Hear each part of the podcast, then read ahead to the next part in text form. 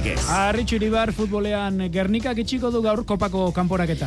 Bai, pena, atzo Eibarrek eta Arenasek aurrera ez egitea bidean gelditzera, bestela atzo aurrera egin zutenak, alabez, reala eta osasuna dira, eren egun atletikek gaur Gernikaren txanda zeltaren aurka kanporaketa arratsaldeko zazpietan Gernikan.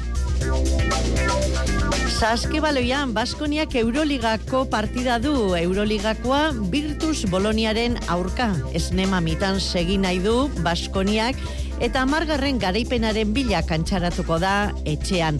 Derbia ere badugu emakumezkoetan gaskan. Idekak eta lointekek gaur liga partidua dute. Eskupilotan arrasaten, jai egun handia eta bertan txapelketako partidua urrutiko etxea eta albizu lehen puntua lortu eta hiru egunera jokatuko duten peio etxeberria eta rezustaren aurka. Eta txirrendularitzan, bi gipuzkoar datorren denboraldian, profesionaletan, kontinental maila apaletan emango dute urratsa. Imanol Alvarez, Kiwi Atlantik taldeko ziklista izango da, Mikel Mujika Sikasalekoa. Biak kirolegez saioan izango ditugu. Arratxaldeon guztioi, gaur neguko udaberri giroko kirolege zau futbol albistekin hasiko dugu. Kopa hartuko dugu ardatz, eta horren jiran, koparen jiran osatuko dugu futbol tartea. Izan ere gaur, Gernikak kanporak eta du zazpietan zeltaren aurka jokatuko du. Emaitza horren zain, bi arreguerdiko amabiterdietan egingo den zuzketan izango diren euskal taldeak, Atletik, Alabez, Osasuna eta Reala dira. Atzo Eibarrek eta Arenasek agur esan zuten. Atzoko kanporaketen azterketa eta protagonisten hitzen entresaka Jonander de la Osek egin digu. Gorengo mailakoek beren legea ezarri dute kopan eh, realak eta osasunak arazori gabe gainditu dute bigarren kanporak eta bi taldeek lehen zatian ondu dute garaipena eta estutasun gehiagiri gabe nagusitu dira. Txuri urdinek utxe eta bost menderatu dute koria xumea Imanol Alguazilek bere hitzabete eta lehen taldeko jokalari osatutako amaikako indartsua zeleratu du islako soropile traketxean. Erabaki horrek bere ala izan du ordaina. Donostiarrek neurketa eta gutxi gutxira lortu dute abantaila Roberte Navarrok bosgarren minutuen egindako gol bati eskerre. Momo Xoren erdirak eta bat erra zerramatatu du Kataluniarrak. Xo bizi itzuli da zelaietara, pasearen ostean arkartu baitu bigarren gola egiteko ardura. Igor Zubeldiak arean kokatu du baloia buruz eta aurrelariak bolea zesaleratu du amazazpigarren minutuan. E, Bryce Mendezek atxen aldiaren atarian handitu du errenta, penalti zirugarren gola eginda, eta Jone Karrikaburuk bi gol egin ditu bigarren zatian emaitza biribiltzeko. Bastandarrak eta alde nagusiarekin egindako lehen biziko gol ofizialak izan dira. Utsi eta bost, aixe nagusituta gustura Emanuel Alguazil entrenatzaia. Gau beriziki pozik e, jarrera ikusita, jokua baita ere, e, gainetik ikusita zelaia nola zegoen, baino batipa jarrera, e, izugarrizko jarrera, e, lehen biziko minututik bukaera arte, jokalariak jokuna egiten, e, presionatzen, seri jo e, egite esan, ba, uno, aukerak egiten, eta etzan erresa, olako zelai batean, eta lortu dugu e, alde horretatik oso oso pozik. Osasunak ere lehen zatien bideratu du arnedoren aurkako neurketa utxe eta iru ailegatu baita atxeen aldira. Kike Garziak amabigarrenean aurreratu ditu gorritxoak aurrelari petoaren erremate bat eginda. Segidan, minutu bat geroago, Ruben Garziak urrundik jaurtitako baloia sareratu du bigarren gola egiteko eta Kikek egindu irugarna berriz ere azken metroetan aztibilita. Baloia loratu eta utxe eta iruko ezarri du markagaiuan. Atxeen alditike bueltan, arnedo kaldeak emurriztu bai, lanak eman ere bai, baina osasunak ondo lotu du garaipena. Jago ba, arrasate. Bueno, gustora ez, nik ustote helburu bete dogule, rondas pasetizala, partidu irabazti, egiz izan bizati oso diferente indoguz, lehengo zati oso on bat, e, utzi eta iruko horreaz junga, baina bueno, gauzak oso ondo indoguzlako ez, eta golen bageixe itxeko baukere dugu. Eta gero euren golak, ba, bueno, partidu aldatu dago ez, eurei konfixantzi mondotze eta, eta guri aldrebez ez, eta horren ondi minutu batzuk, ba, sufridu dugunek, eta, eta bueno, eurek ez da bigarren gol hori, baina bigarren gola babe, ba, seguru partidu komplikauko zela, ez? Bueno, orokorrin gustora jakinde, ba, gauza asko indogu ondo, baina gauzako betzeko baduko guzela, eta, bueno, batez bena igenduen hori zan, ez, ostiraleko bumbo horretan egoti, eta orduan, ba, bueno, posio izan bendik. Oso bestelago kontuak eibarri dago kionez, ze armaginek kale egin dute ebisa pitiusasen kontra bat eta huts galdu eta txapelketatik kanpo geratu dira. Aukerak izan dituzte bigarren zatian, baina ezin geizka garitano. Zelaian eurak erakutsi dute ba, ba hobeto egon direla, ez batez ere lehenengo irurogei, irurogei eta bost minututan, gero egia da azkenengo hogei minututan aukera asko izan ditugula berdintzeko, baina ez dugu sartu eta eurak sartu dute, eta bueno, uste merezita irabazi dutela eta zorion du ez. Alabesek bai, e, partidako gol bakarra nahikoa izan du Merida maila basuaoko talde genditzeko eta haren hasi aldiz e, gehitxo egin zaio lehen mailako talde baten aurka aritu beharra.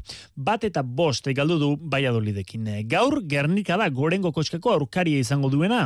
Zeltaren aurka jokatuko zazpietan eta ezusteko batekin egiten du amets. Eta ea, Gernika ere bihar zozketan izaten den. Emakumezkoetan, txapeldunen ligan, Irene Paredesen barsak, sei eta utxe menderatu zuen Rosengar. Legazpiarrak bera sartu zuen seigarren gola. Hogeita bederatzen mila lagun izan ziren Camp Nou partidu ikusten.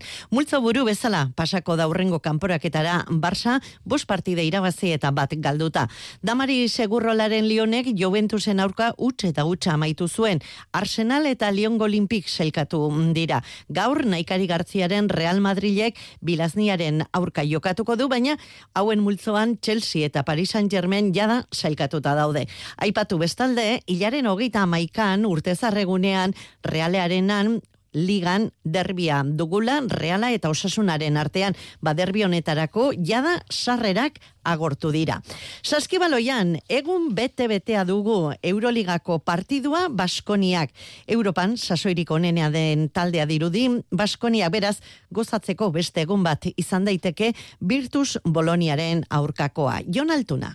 Bola da ona harrapatu duten bi talde hariko dira gaur Buesa Arenan. Baskonia seigarren dago txapelketako azken laurak segidan irabazita. Virtus Bolonia amairu garren dago azken biak erreskadan irabazita. Baskonia bikain ari da ez Euroligan bakarrik, baita azeben ere. Beste lau garaipe kateatu ditu endesaligan eta Joan Peñarroiaren mutilak esnema mitan daudela esan daiteke. Zortzi partidatan ez dute porrotik ezagutu eta Turkiako txangoan talde oso lehiakorra direla erakutsi dute. Euroligan bederatzi eta bosteko balantzeak lasaitasun puntu bat ematen die, top zortzian sendoa gerida Baskonia, baina Europan inork ez du ez erroparitzen, eta eskarioloren taldea estutzera etorriko da ama bosgarren jardunaldiko partida honetan. Bosgarren parte hartzea dute Italiarrek Euroligan, Virtus Boloniak, Makabi eta Alba Berlin garaitu ditu azken bilardunaldietan, sei eta zortziko balantzearekin ageri dira selkapenean. Jokalari zerrendari dagokionez, sei gizon berri dauzkate aurten, tartean, toko xengelia, zurbanon, maitatua eta goratua izan den gizona.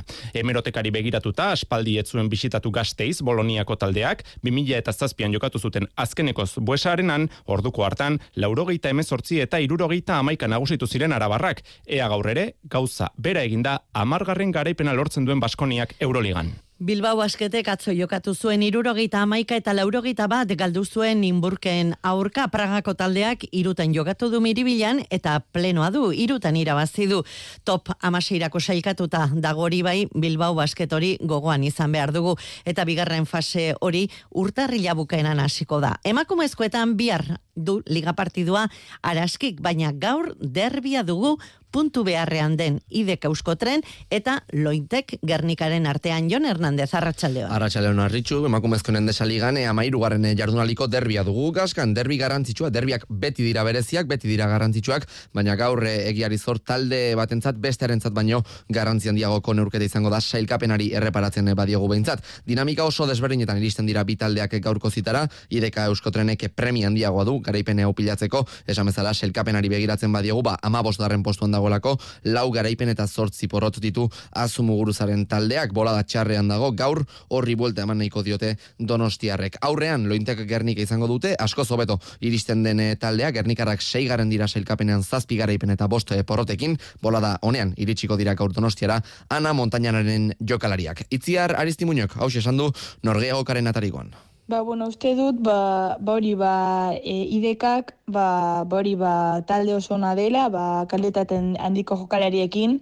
Eta, bueno, uste dut, ba, ba, emaitzetan ez dutela izan, ba, ba sorte, sorte asko, Baina, bueno, e, e, uste dut ba, gure partida ba, hori oso lietuta egongo dela, e, azkenean ba, haiek ba, edo esun jokalaria ba, oso oso ofensiboa izan alda eta eta horregatik gure defentsa oso gogorra izan behar da eta eta hori guk e, jakin ba partidu hau oso garrantzitsua dela eta eta hori ba irabastera atera. Hori etxeke itziar aristimuñoren hitzak, ba ikusiko dugu nor nagusitzen den gaur arratsaldean eh, gaskan, zazpiteretan jokatuko dutelako ideka euskotrenek eta lointek gernikak derbia.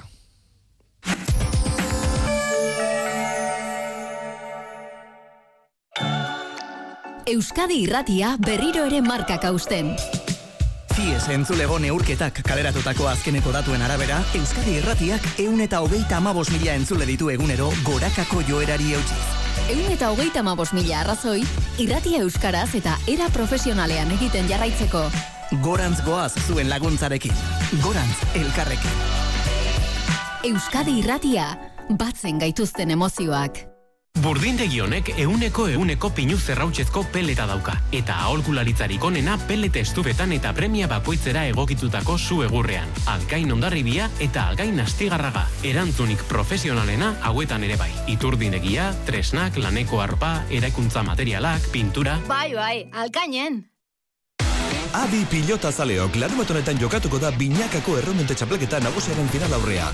Anza eta Juaneneak goikotxa eta barrenetxe izango dituzte aurkarei urteko partidarik ikusgarrinetako batean. Abenduaren hogeita lauan irut erditetik aurrera galar eta jaialai pilotalekuan. Lortu zure sarrera horiamendi.eus webgunean eta gozatu ikuskizun paregabeaz. Etorri donostiara eta doan aparkatu. Egu berri hauetan etorri donostiara eta gozatu. Egu berrietako argiez, merkatu ez eta erosketez presari gabe. Doako aparkalekua ilunben eta autobusa ere doan zentrora. Bizi egu berria donostian. Informazio gehiago debus.eusen eta donostia.eusen. Donostiako udala. Etxekoak, ez daitezela falta maian gabon hauetan. Etxekoak, izan daitezela platerean jartzen ditugun jakiak. Bertakoak, kalitatezkoak, gureak. Orain inoiz baino gehiago eros ditzagun gure baserritarren produktuak. Erosi geurea, erosi gipuzkoa. Gipuzkoako foru aldundia. Kirol legez. Euskadi irratia. Txirrindularitzan gustore ematen diren albiste horietakoa gaurkoa bi gipuzkoar gazte profesional berri izango dira datorren denboraldian. Egia da, maila paleko taldeekin emango dutela urratsa eta albistea hobea litzatekela uzitin edo uorturreko taldeak aipatu beharko bagenitu, baina beste aukerarik ez eta Imanol Alvarez Kiwi Atlantik taldean izango da Mikel Mujika Sikasalen. Imanol, Arratsaldeon. Mikel, zuri ere arratsaldeon. Bueno, ez dugu entzuten badakiz horrelakoetan zer esaten den, zuzeneko kontuan. Imanol, zorionak eta aukera honi besterik ezean baietz esate erabaki duzu, hori horrela da, ezta? Bai, hori da. E, bai, ikusitza zelako urte eskasa atera, ateratzen nahi zitzaidan, ba, ustaian edo nirekin jarri ziren harremanetan eta baiezkoa esan nien. Mikel, e, orain bai, Mikel Arratxaldeon, Bai, bai, bai. Zorionak, zuri ere eta zure antzeko kasuan izango zara, ez? Beste aukerarik ezean, hau hartu behar. Bai hori da, bakigu azkenen zezaia dan profesional mundu entara pasatzea eta ba hau da sortatu dan aukera eta bai esan barra dago, ezta? Zuk, bai, aurretik izan duzu hartu emana Portugaldarrekin eta esperientzia orain arte ez da txarra izan ez da? Bai, bai, azkenen ja abuztuan ditu zidaten estairre gisa Volta Portugal korritiko haiekin eta e, itxura ona eman zuten taldek eta baita ere nigan konfienta asko jarri zuten lehenengo momentutik eta ba orain, a ber, urte politia ateratzen dagoekin, bai. Portugalen karrera asko izaten da. Zer eskini dizu egutegiaz kalendarioa hitz egin alduzu, eh, Mikel? Bai, azkenen angolako taldea, baina patrozina horrek e, ba, portugasa dituzte eta gehien e, importazeina Portugal ka- kalendaria da, eta han korrituko du gehien bat, baina adibidez otxaian ja e, Afrikako zibue turren hasiko gara, bi puntu bi e, mailako itzuli baten. Imanol, zuk aipatu duzu, nondik etorri zaizun aukera eta nola aukeratu duzu, zuen taldea kiwi Mallorcan izaten da, eskaparate edo erakus leio polita izan daiteke, Imanol? Bai, hori da, a ber, e, karrera asko ez ditugu izango, baino bentsate egutegi politxa eukiko dugu, eta hori, Valentzian dagoen klasika bat er, lehenago, eta gero bai Mallorcan e, egongo naiz. Kiwi taldeaz, zer dakizu, Imanol, nolako talde izango da 2008an? Ba, e, amar edo txerrindulari uzete izango gerala, e, gehienak kanpotarra, baina, bueno, e, itxura ona dauka, eta beste, urtero beste pausotxo bat emate dute, eta ea urten zerakoa itzen dugun. Gogoratu behar diego, entzulei adibidez, ordiziko klasikan kaineiasek podiuna zapaldu zuela, horrez dago bromarik, eta teorian, haundiagoekin Paris pare lehiatzeko maila erakutsi izan dute taldeko zenbaikidek. Bai, hori, a ber, azkenean, e, Xabi ba, oso forte zuen gara hortan, baino, baino gure helburua da ba, protagonistak izatea, ba, iesalditan, edo lako gauzak, eta eta gero ba, beste zeo ze lortu ezkeo, ba, hobeto. Hori da, ze, hau, zuk zer hartuko duzu, zubi bezala, adibidez? Bai, nik uste e, aukera hau hartu egin behar nuela, eta horrela ba, nire burua aurkezteko eskaparate modua no izango da, eta eta ea pixkanaka, pixkanaka, ba, gora joat, baten garen. Mikel, zure kasuan? Bai, bantzeko zuk esatezun bezala talde apala die eta kalendario asko ez daukegu eta pues, mediak txiki die eta au, aukera ditugu ba, bintzat karrera batzuk ba, talde honekin korritzeko eta ea pues, talde noiek gero guregan fijatzen dien bai. Imanol, hilabete barru profesionalekin mentalizatu eta zabeia? Ba, ez da egite, arrarua, ze, Hore, entrenatzen ondo ari naiz, baino gauza bada entrenatu eta gero Mallorcan e, irteeran e, ikusten eitzen nian, orduan txe sinistuko, eh, baino momentu da hori, lasai. Mikel, zu gorein gutxi korritu duzu, ja, orain nola zaude prestakuntzan, ze zure aurre denboraldia, ez da aurre denboraldi oikoa. Ba, ez, egia esan, maia angolan nintzen aztarako azkenengo azten haiekin, eta karrera bat korritu gundunan, etapa bat iraztara lortu nun, da, oin e, zikogos karrera batzukin e, ba, e, ba, kompartitzen e, aita entramentuk. Ba, oso ondo, sorterik onena opa dizuegu bioi eta posten gara. Aprobetsatu aukera hau, zuen ametsa benetan egia biurdaduin. Mikel, eskerrik asko sorteon. Eskerrik asko bai. Imanol, sorterik onena eta eskerrik asko zuri ere. Bai, eskerrik asko. Eta esan behar dugu, badela beste gipuzkoar bat, Mikel Mujikarekin batera sekasalerako bidean, baina oraindik ere ez dago deneitxita eta itxaron egingo dugu albistea emete, emateko. Eneko itzazparren, Xabi Berasategi, Mikel Mujika, Imanol Alvarez, beste bosgarren hori, araban badira beste bi urratxa emango dutenak, Joseba López eta Andoni López Abetxuko, Nafarroan Mikel Retegi dugu, bueno, ba, sortzi gazte berri, maia gorenean, datorren denboraldian, bada, bada zerbait Euskal Herrian gaztekin egiten ari den lanaz. Eskubaloian, emakumen liga partiduak egunotan, jardunaldia gaur zuazok itxiko du, atzo beraberak plaza zail batean irabazi zuen, betionakek berdinketa lortu zuen granollesen aurkaion.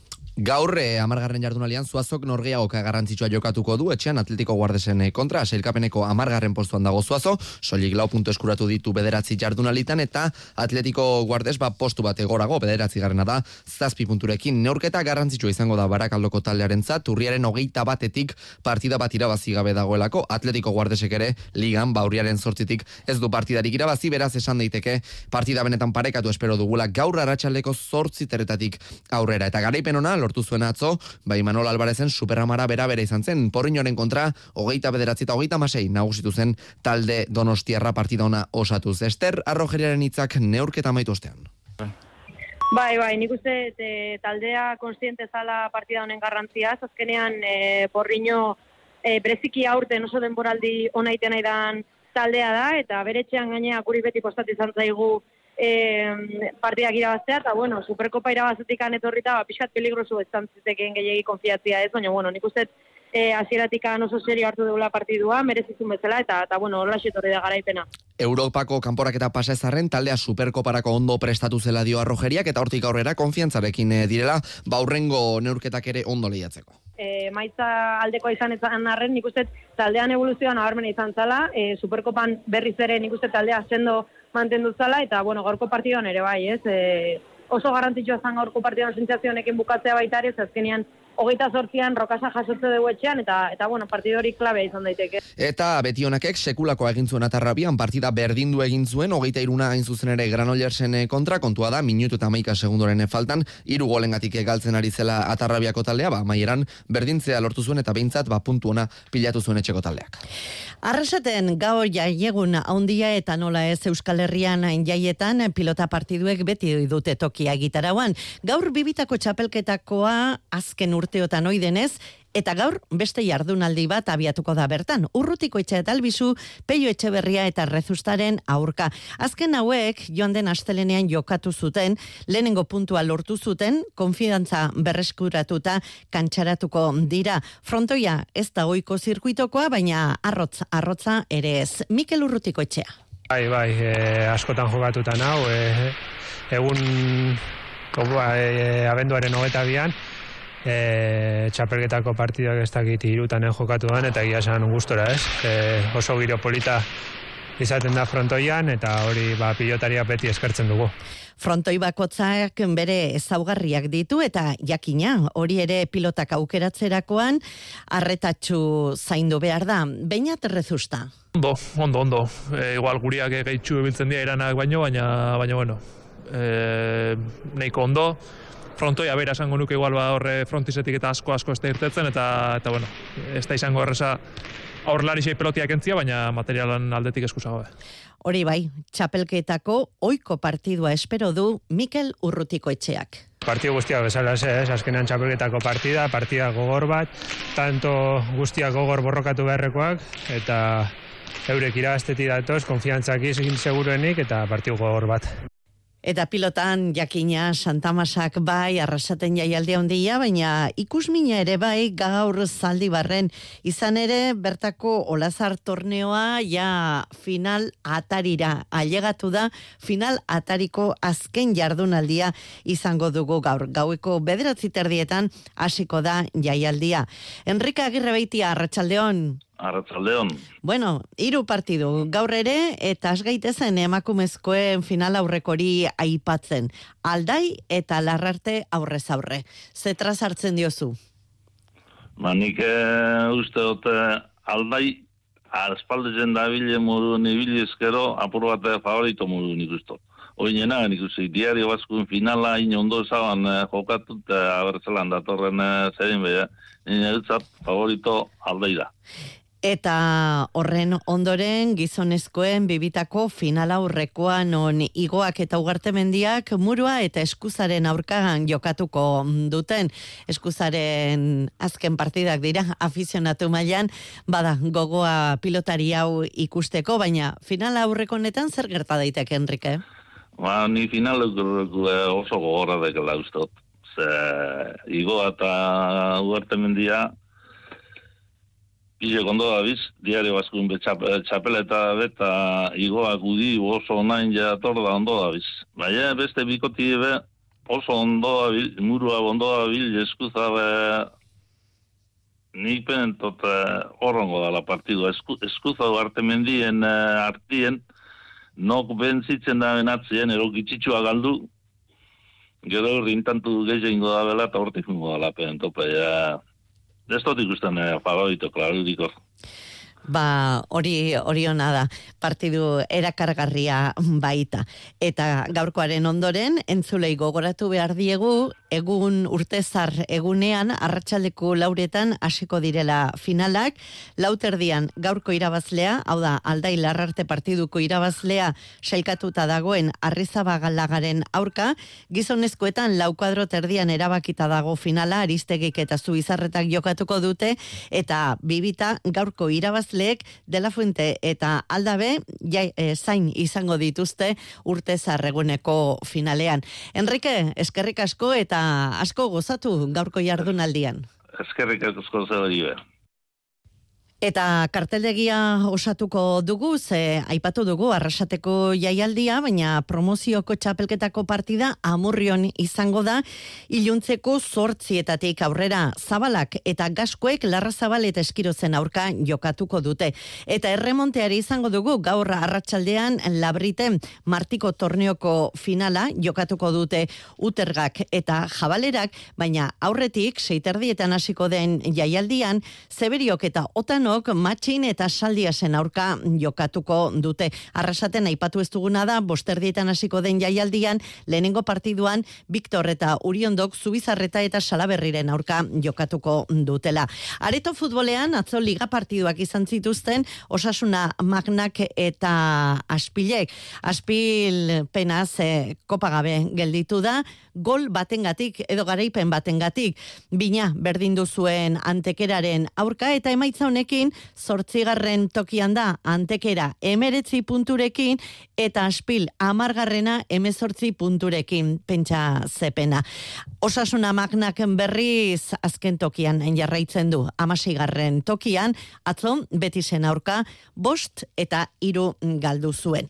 Baguraldetik besterik ez, arratsalde on ona izan eta gogoratu gaur ere errege kopa dugula Gernikan, Baskoniak Euroligako partida duela, saskibaloian emakumezkoetan derbia dugula eta arrasaten bibitako txapelketako jardunaldiko partida urrutiko etxea eta albizu peio etxe berria eta rezustaren aurka. Ondo izan?